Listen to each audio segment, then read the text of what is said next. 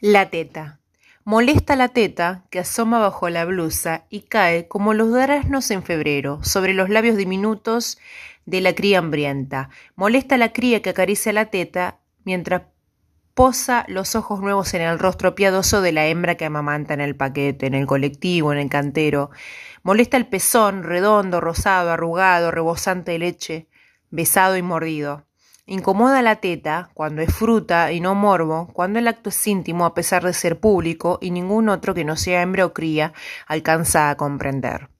La teta apropiada es la teta que vende lencerías, celulares, autos, pero nunca la que da de comer. ¿Qué sabe la cría de momentos adecuados para llorar de hambre? ¿Qué sabe la cría del furioso marketing que condenó a la teta a ser pública para vender? Pero nunca para amar.